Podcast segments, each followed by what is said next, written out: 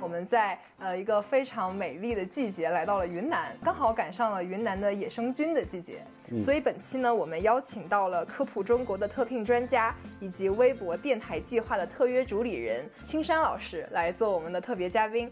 首先，我们先邀请他来和大家打个招呼吧。啊，大家好，我是西南卡王青山。对，你知道为什么叫西南卡王吗？每一年菌子季，我都会到这个菌市场去买菌，然后给大家介绍市场上的这些菌，然后会跟这些商贩砍价，砍完价之后买了菌就在边上的小饭店过来，呃，做饭嘛，然后就做这个野生菌来吃。呃，但是非常遗憾的是，我我本来以为我砍价的水平是很高的，但是最后在这个直播的镜头里面回头看一下，就是每一次都翻车哇，所以被大家称为西南砍王，嗯，实际上是一个嘲讽啊。略有耳闻，就是青山老师砍价越砍越高。对，嗯，这个我们自己认识的自己和实际上的自己，有的时候往往是两回事。嗯 嗯。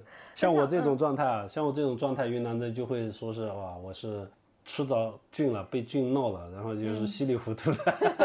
对，这个是我们本地的一个说法。你看这个，对，就野生菌是在生活的方方面面了，嗯，包括是这些。呃，零食的这个说法啊，嗯嗯，会用吃了菌了去形容一个人比较不太清醒那个，对，不太清醒，就稀里糊涂，不太靠谱，就好像是菌中毒一样那种感觉啊，就可能类似于别的地儿那种喝了假酒的意思，对，就是就是这个意思，就是这个意思，然后就。呃，还还更严重点的话，你可是做菌闹住了，你说你是不是被菌毒了？我 这 更严重一点，更严重一点，就喝晕过去了。没错，嗯嗯嗯。哎，那像不同的季节的话，云南都会有什么样不同的菌子？我们其实从春天三月份开始就有这个羊肚菌，嗯呃，然后野生菌它爆发的这个季节和雨季是重合的，就是雨季来了，我们就知道这个菌要冒出头了。嗯，那么一般情况下是从这个五月份开始，五月份一直持续到十月份，呃，都是菌季，呃，嗯，它野生菌出来的话，它都是一段时间，像比如说鸡枞，嗯，五月份到十月份，然后牛肝菌的话是六月份到十月份，呃，像比如说这个松口蘑是八月到九月，刚巴菌的话是六月到十月，青头菌是六月到九月，它就是有有重合。嗯嗯，那主要听起来集中的时间就是夏天，就是六月到九月这一就是雨雨季，雨季这个时间是最集中的一个一个时期。嗯，对我有听说，今年是因为云南这边有一点干旱，所以它整个菌子的季节是往后稍微延了一阵子，是吗？对，没错，根据根据去往年的这个经验过来看的话，是往后延了半个月左右。嗯嗯嗯。那像最近就是一个菌子的非常旺盛的季节，是吗？没错，最近你到这个呃木水花野生菌市场，这个市场是亚洲最大的野生菌交易市场。其实不出意外的话，也是全球最大的一个野生菌交易市场了。在现在已经有大量的这个呃红葱，呃有这个呃鸡枞，嗯，呃然后有这个青头菌。哦，今年的青头菌非常贵，卖卖的非常的贵。今年的青头菌。为什么今年的青头菌很贵？可能就是跟这个雨水有关系了。嗯，和去往年比来说，呃，它很大的一个区别就是比红葱还贵。嗯，就红葱的话是很多云南人觉得最好吃的一种野生菌。嗯嗯，红葱是一种剑手青，叫红剑手。那么剑手青是一类牛肝菌，这一类牛肝菌是你用手碰了之后。它受伤了嘛？嗯，受伤了之后，它就变色，变成这个青色，然后民间就把它叫做剑手青。它不是一种菌，它是很多种牛肝菌，它都有这个现象。啊，那么就变色，对，就算剑手青类。对，就是剑手青这一类的。嗯，那么就民间的说法就是有这个，在市场上的叫法就有这个红葱，嗯，白葱，嗯，然后有这个还有紫剑手。那么在这个科学界啊。很有意思的一件事情，就是云南人经常吃的这个红葱，它竟然是一个新物种，而且还不光是新种，是一个新属。这个是两年前杨柱良老师的研究团队才发现的。就是说，我们天天在市场上都看到，天天都吃的这个，在学界居然没有认识，就是大家都不知道啊，就所以他们就呃给它命名叫做蓝帽牛肝菌。蓝帽的话是一个植物学家，是云南的一个植物学家，为了纪念这个蓝帽，把这个属叫做蓝帽牛肝菌。那我们经常吃的这个红葱这个种呢，就是蓝帽牛肝菌。我们对这个野生菌的认识啊，据杨柱良老师推断，不到十分之一。这其实我们做了很多的研究，也很高水平的研究，但是这个呃野生菌的这个种类实在是太多了。嗯嗯。那像现在就是研究里有的野生菌大概有多少种？研究里已经有的这个野生菌，我们以这个中国举个例子啊，就是我们大家比较关心的是两种，一种的话是食用菌，一种的话是毒菌。嗯那么在在中国可以吃的这个菌子呢是有呃一千多种，然后有毒的蘑菇四百多种。在西南这个片区，就是以云南为主的西南这个片区，就是占了大部分可食用的野生菌的话是有八百多种，然后有毒的是两百多种，它是差不多是这样的一个数量。那的确是很多，就是如果没有一些专业知识储备的话，很难自己在山里面辨认出什么是有毒，什么是没有毒的。没错，没错，呃，当然这个是和我们有关系的菌，还有很多像比如说黏菌啊，这个那个种类就更多了，是这个的。数十倍啊，这个上上百倍，就是有很多这种未知的这个野生菌，我们我们实际上就根本就不知道，呃，就还是在慢慢的去去去去学习啊，去发现。但是在我们已经认识的这些野生菌里面，呃，很多这种有毒的野生菌，它和无毒的可以吃的这些野生菌，外形上看起来是非常像的，就算是有经验的这些采菇人，也有可能会认错掉。实际上，每一年在云南啊，每一年都会有这个数百起的这个菌中毒的事件，其中有一些比较严重的话，就是致命，就被毒死了。其中的大部分呢，是一些有经验的采菌者，他就是因为觉得自己有经验，然后就这个采来可以吃，但是往往就因为差别很小，就采错了。我们也是也是一再的想要强调，说是呃不要自己去采菌，因为刚才我们讲了，就是在云南有很多这种。野生菌的这个市场，很多的这个农贸市场都会卖这个野生菌，在餐馆里面也会做这个野生菌，在这个餐馆里面做的这些就比较安全，几乎没有过这种中毒的这个案例。所以，喜欢吃野生菌的话，我们可以到这个市场去买，然后我们可以到饭店里面去让有经验的厨师来给我们做。嗯，也可以来盒马的门店看看我们上新的野生菌的系列。呃，经过了多层的这个筛选，然后最后。到你们这里上市的话，应该说是确保了不会有问题啊，就不要自己去采。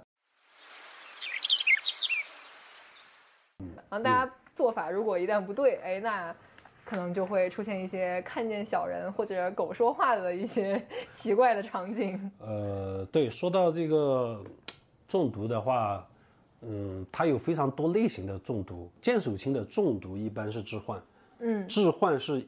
应该说是其中的一种症状，嗯嗯。但是从我们接触到的这些案例过来讲啊，置换只是其中的一个症状，而且不一定能够看得到幻觉。大部分的这个见手青中毒，它出现的症状是什么呢？就是拉肚子，然后就是头疼，是这一类，很难受。这个其实能能够看得到幻觉的只占一小部分，而且。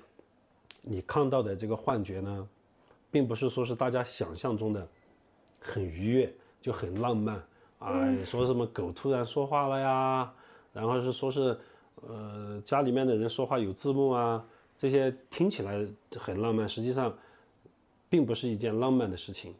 所有中毒看见幻觉的人，他们描述都只有一个感受是恐惧。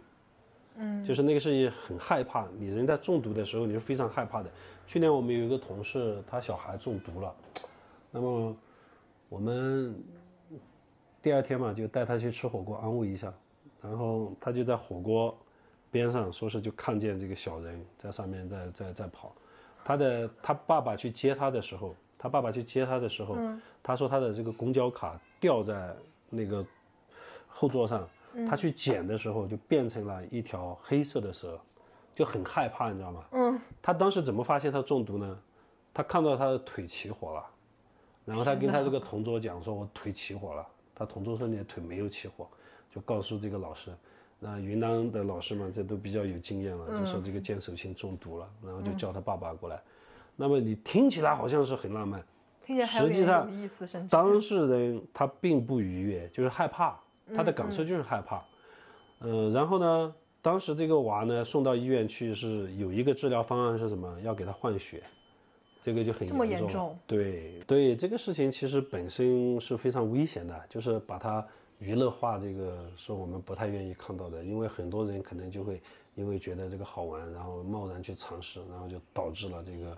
呃，某无法承受的这个后果啊，这个其实是很凶险的一件事情，嗯、就不能不能把拿生命当儿戏，不能不能拿生命来对对对，不能拿生命来开玩笑，嗯，所以说，呃，还是如果要吃的话啊，如果要吃的话，就是一定要用这个恰当的烹饪方法。剑手青有毒，但是我们科学家在背后还加了一句话，叫做条件可食。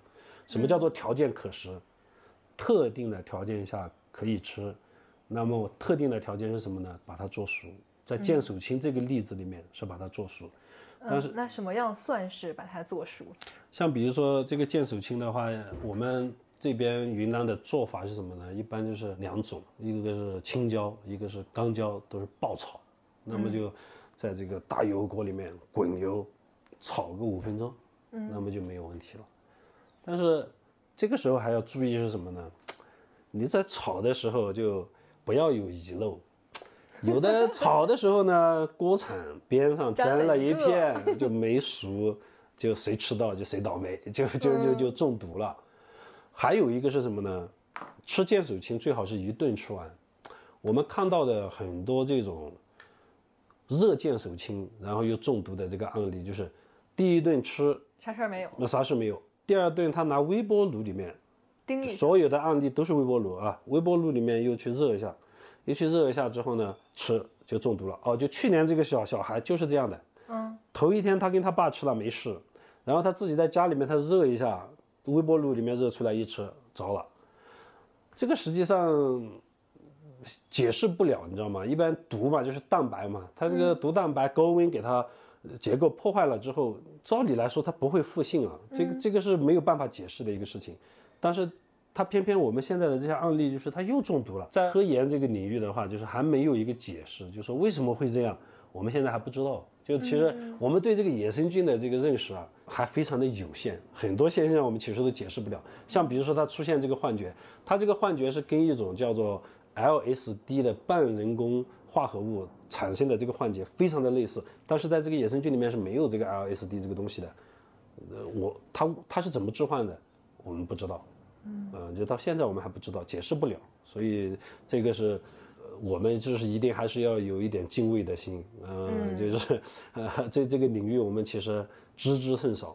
那么这个我们刚才讲的是，呃，剑手青的这个中毒，这个其实还不算是太严重的这个中毒。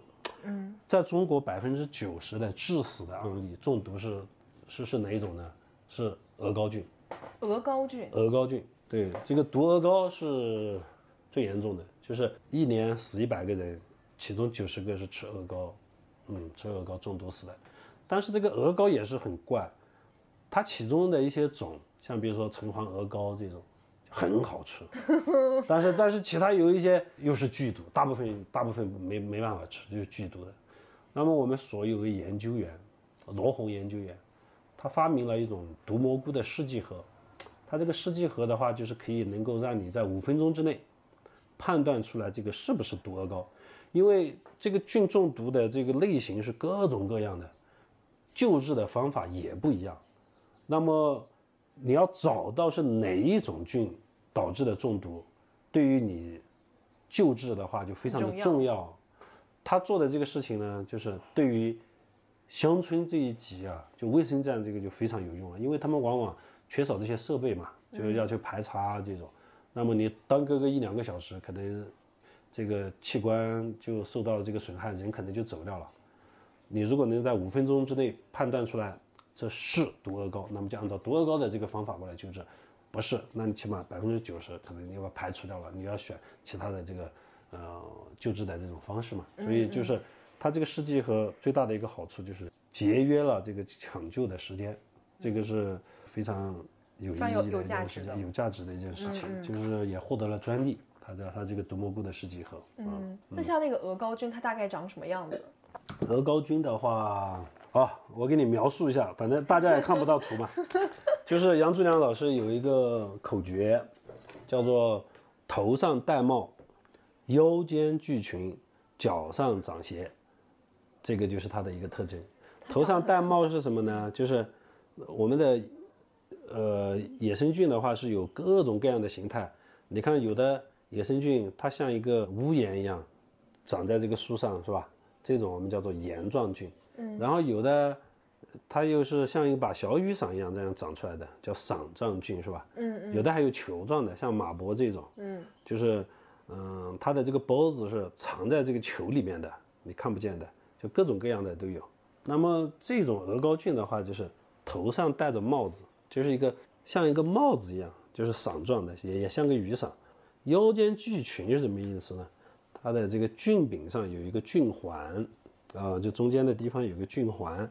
脚上穿鞋，它有个菌托，就菌柄上面还托起来一个。鹅膏是长成这个样子的。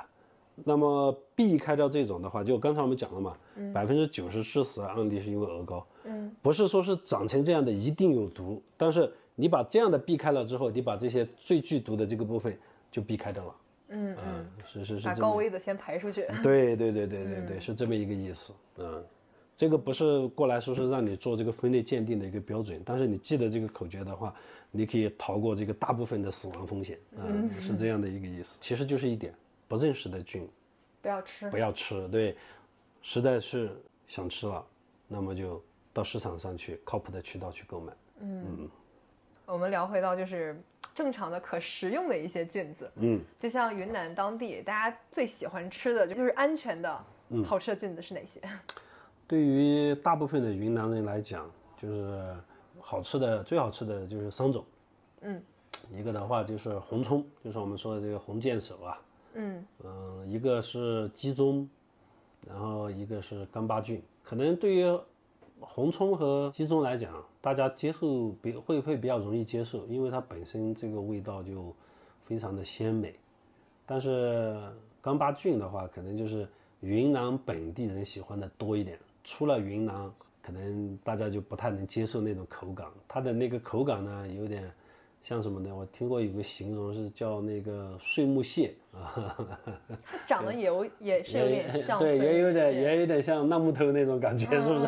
对，这个这个的话就是呃本地的接受度比较高，反过来的情况也有，就是什么意思呢？就是嗯，外地人又很很喜欢吃，但是本地人又不喜欢吃。对，像比如说松露，嗯，松茸，这个就是很多外地人喜欢吃，嗯，甚至是外国人喜欢吃。但是云南本地人好多又不不喜欢这个味道。嗯嗯。我今我就是前段时间有看到一个资料，说是呃像松茸，它又是一个典型的就是云南当地人不爱，外地人爱的一个食材。嗯。就可能是最开始是因为就是进出口的贸易，然后可能外国的一些食客他们比较喜欢松茸。然后日本人，嗯主要是日本那边是吗？对对。以前跟这个日本的专家出野外，就是。他们到滇西北去，要吃那个香格里拉的松茸，专门带着配那个松茸的酱油，然后吃那个松茸，那个感觉就好像是在朝圣一样，你知道吗？就非常的虔诚。然后他们吃松茸就是两个，一个的话就是刺身，直接切开掉，然后就蘸一点芥末，蘸一点酱油吃；另外一个的话就是不洗，带着土来烤，嗯，就是烤那个松茸。哇，他们就觉得那个是能够吃一颗。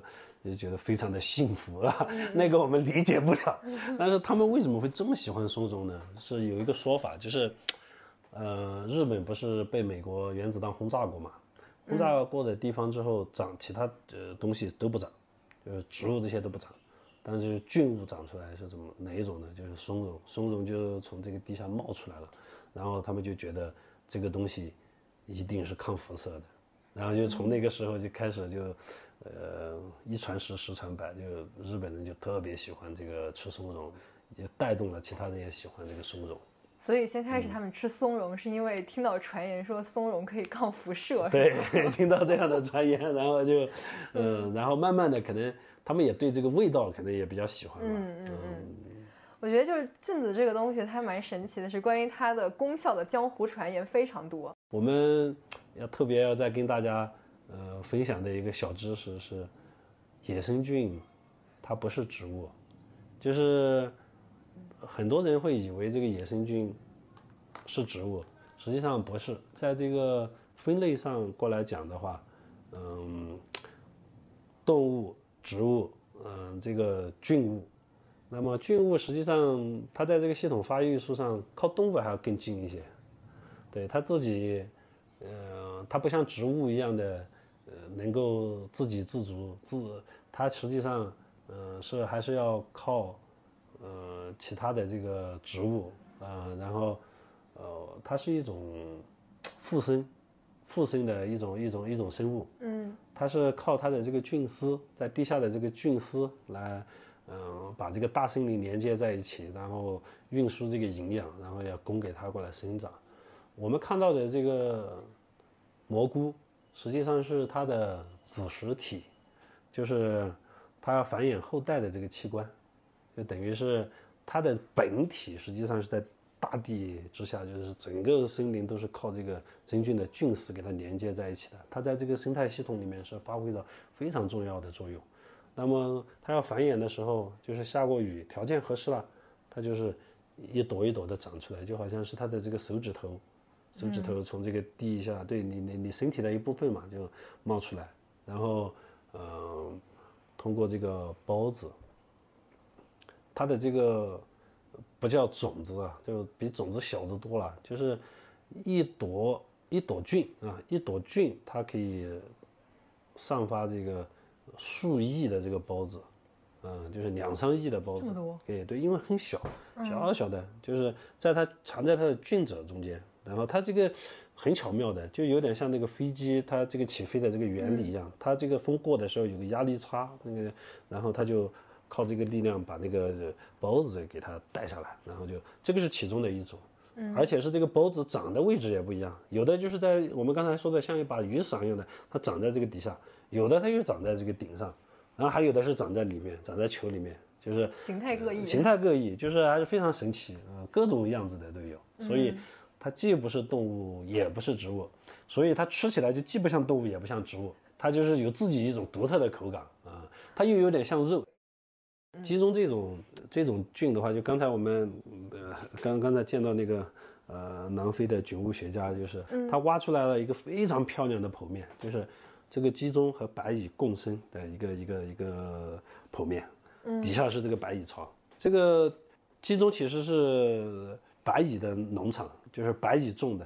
听起来有点吓人。对，就地下呃有鸡中窝的地方，底下一定有白蚁窝。你往下挖，就是底下就是一个白蚁窝。嗯。白蚁不是蚂蚁啊，这个玩意儿又是又是一个冷知识。嗯，白蚁其实，在。江浙沪地区还挺常见的，就是那种潮湿的老房子里面就会有很多的白蚁。是，嗯嗯，但是不一定有鸡枞啊，就没有鸡枞，只有白蚁，这就是一个很糟糕的事情。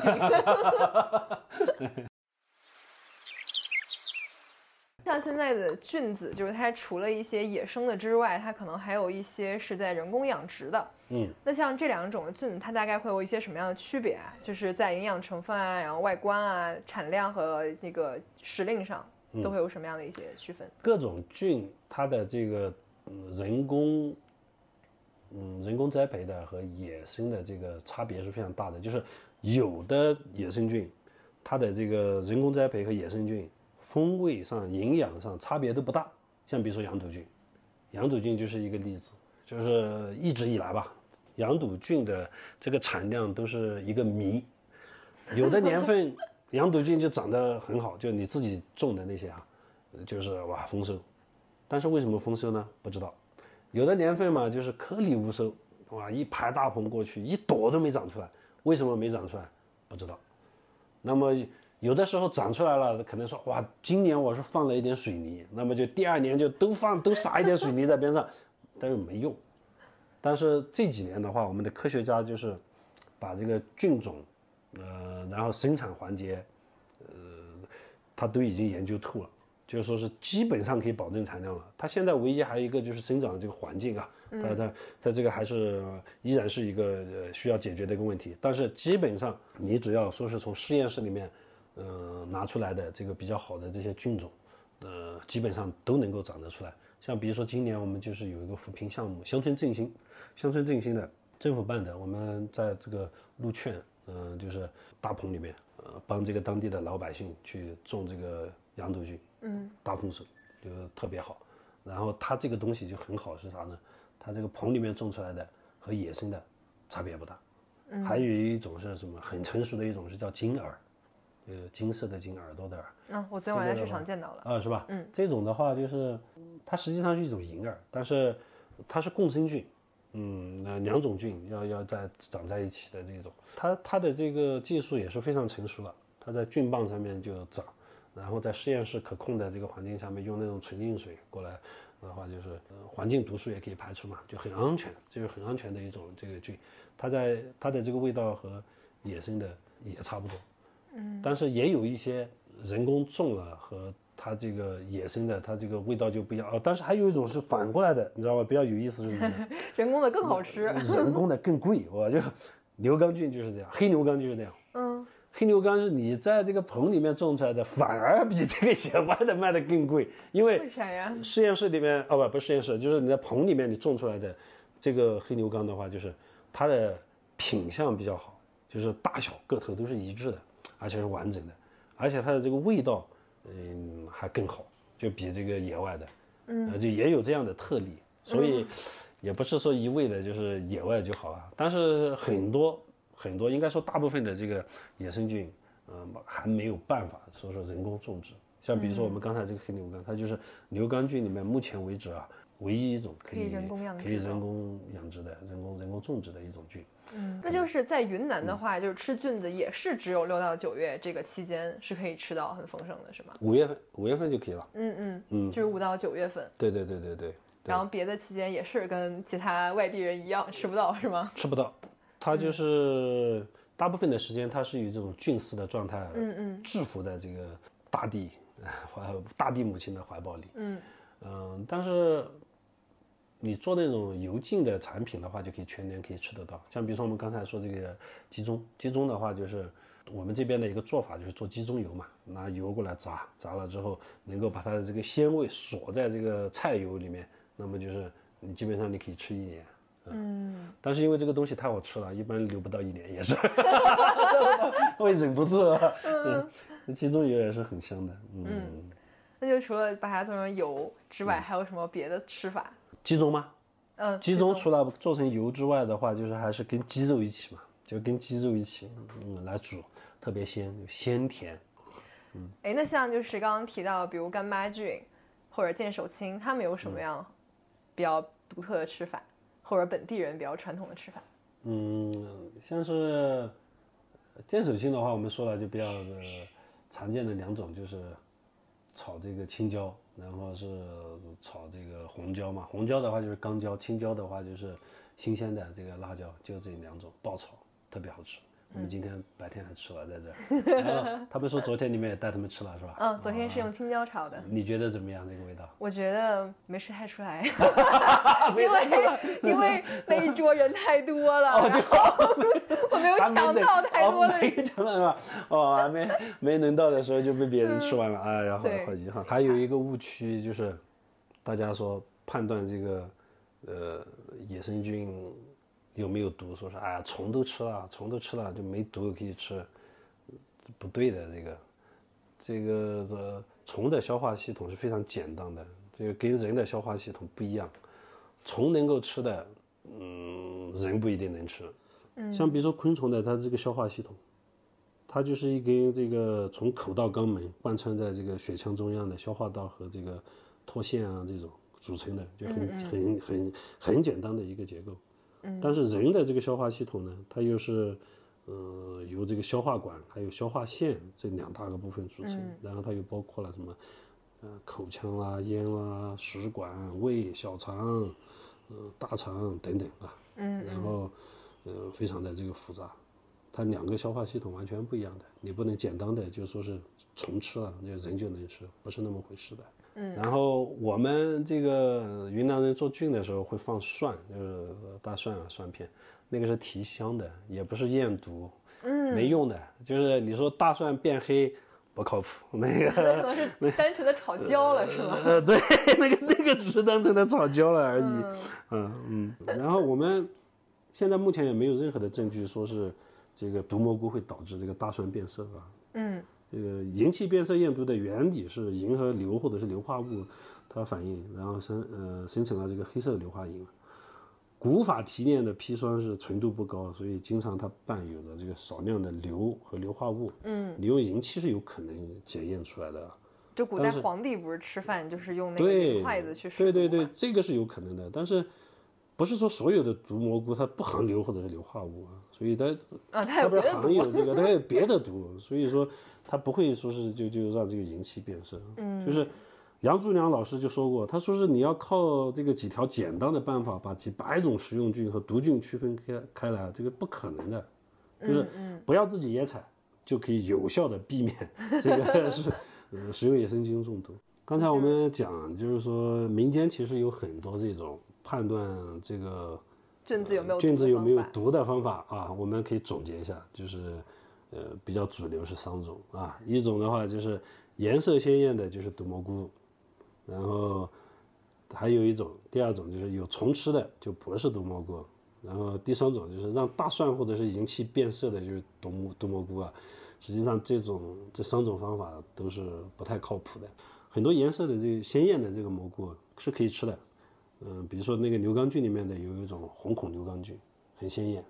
呃，是可以吃的。然后金顶侧耳啊，紫丁香蘑，紫丁香蘑就是紫色的，看起来就感觉好像这个东西是不能吃的，不太对劲，不太对劲那种。但实际上很很好吃啊。比如双色鹅膏，双色鹅膏也是，呃，甚至是我们这个童谣里面说的这个叫做红伞伞白杆杆，这个是叫做红菇，这是一个属啊，这个属里面的红菇这个种是可以吃的，就有一些是可以吃的。嗯，但还是建议就是小白们就不要再尝试这些猎奇的啊！不不，不要尝试，不要尝试。这个这个为什么要告诉大家这个呢？就是告诉你说，这个真的很难区分。我最近给大家做一个题，就是叫做“速战速决送命题”，然后另外一个是叫做“如果这是你人生中最后一道选择题”，结果不容乐观，大部分的人都选错，就是。都把这个有毒蘑菇就选成了可食用蘑菇。如果你在野外做了这样的一个判断，这个可能就是你人生最后一道选择题。所以还是安全第一位，生命诚可贵。对，要确定，生命诚可贵，没错。今天这一期就给大家敲响各种警钟。对，嗯，就来门店吧，来门店买一点就是健康安全的菌子回家对，就是你通过一些比较靠谱的渠道去购买这个菌子，就比比较安全。嗯。就刚刚提到，比如还有那个干巴菌嘛，嗯，那干巴菌，我今天中午点了一道那干巴菌炒米饭，嗯，那个很好吃，就它那个那个口感你能适应吗？我可以，我觉得那很好吃，哎，哦，那挺不错的，是不是有那个当云南人的潜质？对，有这个潜质，因为很多人吃不惯，它吃起来有一点点像梅干菜。嗯，有一点，但是比梅干菜要干嘛？梅干菜是潮的，是吧？对对，梅干菜比它更加湿润饱满一些，它就是干巴的梅干菜，像那个梅干菜烧饼里面那个状态，对吧？但它没有甜味儿，它更多的是一种咸鲜的但比那个嘛又厚实一点。对对对，嗯。然后我今天听说干巴菌它很贵，就是对干巴菌是很贵的，能卖到一千块一公斤。呃，不止，不止。野生菌是这样的，就是它刚上市，呃，很少的时候，它的价格就非常的贵，这个市场波动非常的大。它过山车。它的这个，对它这个差距是有的时候是到十几倍。呃，像比如说这个，呃，松茸刚刚出来的时候，哇，它这个卖卖卖卖几万哦，上万哦，就卖到两万多，哦，两万多一公斤，非常离谱。每年都这样吗？每年都这样，就是刚刚来的时候。但是还供不应求，你知道吗？就这个时候就就有人就要就要就要去尝这个鲜，然后啊就早早给你订完掉，你市场上你都见不到，都是预约他熟悉的那些老板打电话说啊有给我留着啊，就过来，第一口松茸，对，第一口松茸，就是可能就是物以稀为贵嘛，这个好好像也是市场规律，就是这个样子。其实拌饭这个也是，嗯，牛肝菌拌饭也很好吃。拌饭，拌饭，对，就放放在这个像炒饭一样的嘛，就放在上面啊，跟这个米饭拌在一起吃，很香，嗯，也也特别香。那您能大概给我们就是分享一下，为什么云南人那么喜欢吃菌吗？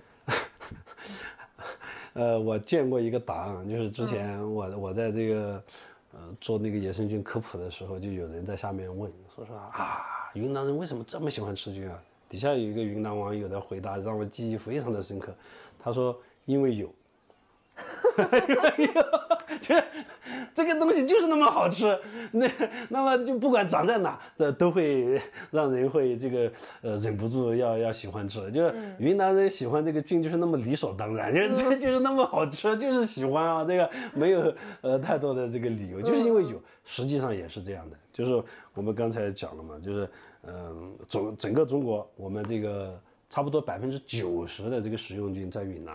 嗯啊，不在西南这个片区嘛，就以云南为主的，呃，就，但是这个也很奇怪啊，就是西南片区有这么多地方，嗯但是大家提到什么吃菌子呀，然后各种各样的，大家就只会想到云南。这个是和云南的地形比较有呃有有这个密不可分的关系。嗯，云南的话就是从我们说这白马雪山垭口是吧，就是嗯四千多，一直到这个呃红河的河口，就是二十米，就是一个。海拔的这个高差，嗯，落差非常的大。那么就是一个垂直的，呃，从这个呃热带雨林啊，从一个从一个热带雨林一直到慢慢的往这个滇中这些呃地方过来走的话，就是阔叶林，然后就针叶林，然后一直我我爬坡爬到上面去的话，就是高山草甸啊，先针叶林，针叶林上面就高山草甸，高山草甸上面有这个。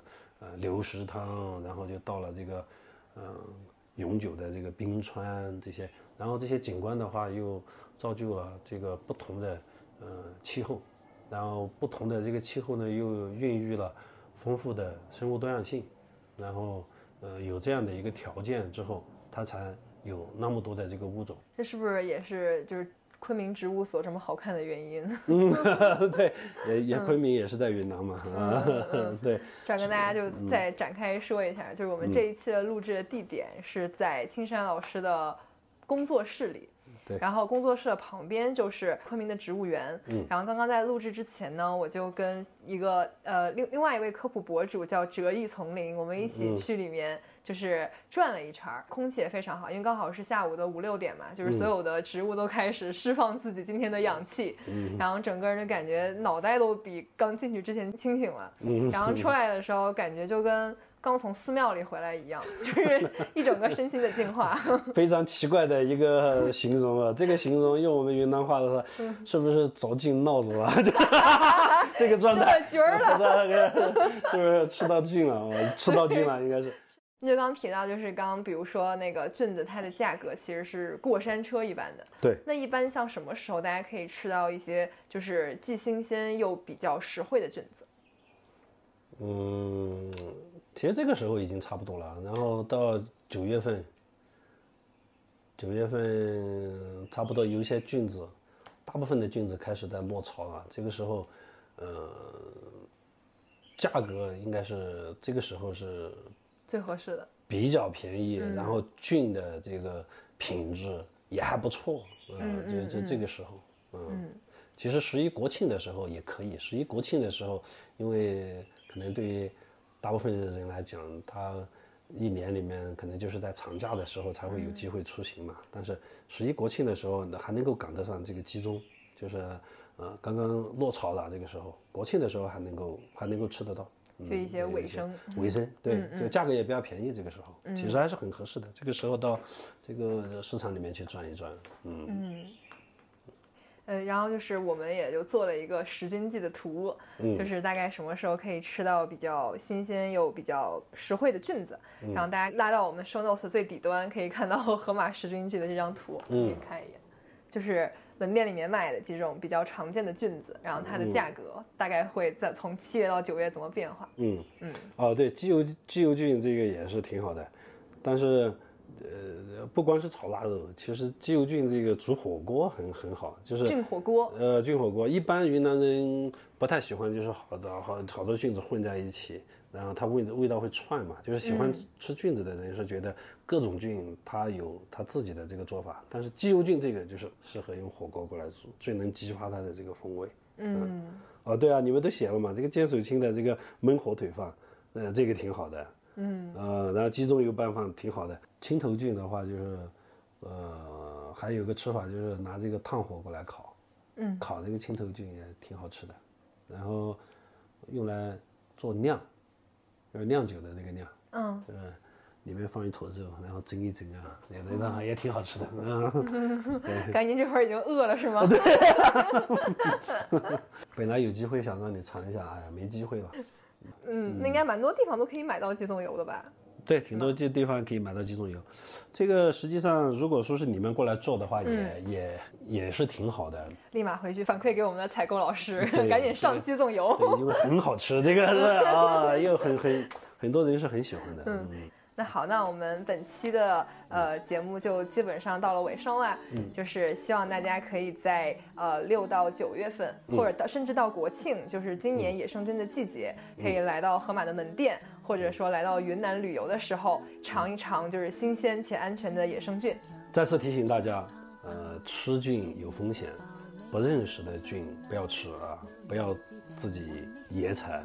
野生菌，那就感谢大家的收听，我们下期再见啦！好，拜拜，拜拜。